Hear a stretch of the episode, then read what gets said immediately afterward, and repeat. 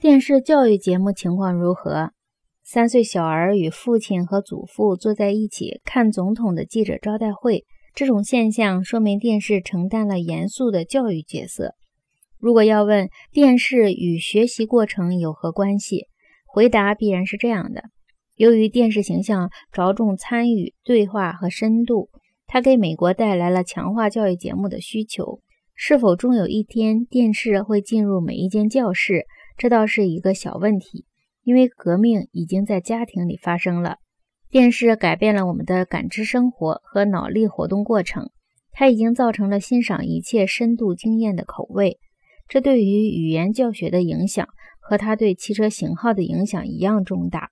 电视出现以后，谁也不满足于只具有法语或英文诗歌的书面知识了。人们异口同声地呐喊：“我们说法语吧！”让我们听见诗人的声音。奇怪的是，与追求深刻的需求同时产生的是对强化课程的需求。更深入的进一步钻研一切知识，已经成为电视问世以来正常而普遍的要求。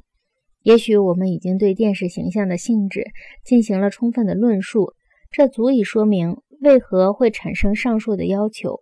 既然电视形象已经渗入我们生活的一切领域，他又怎么可能再深入一步呢？单纯的将他搬进教室，不可能延伸他的影响。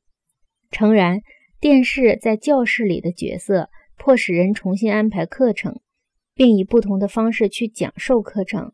可是，单纯将当前的课堂搬上电视屏幕，就像是将电影搬上电视屏幕一样，其结果将是一种四不像的杂交。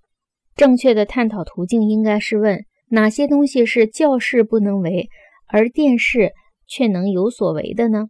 比如在教法语或物理时，电视能发挥哪些教室所不能发挥的作用呢？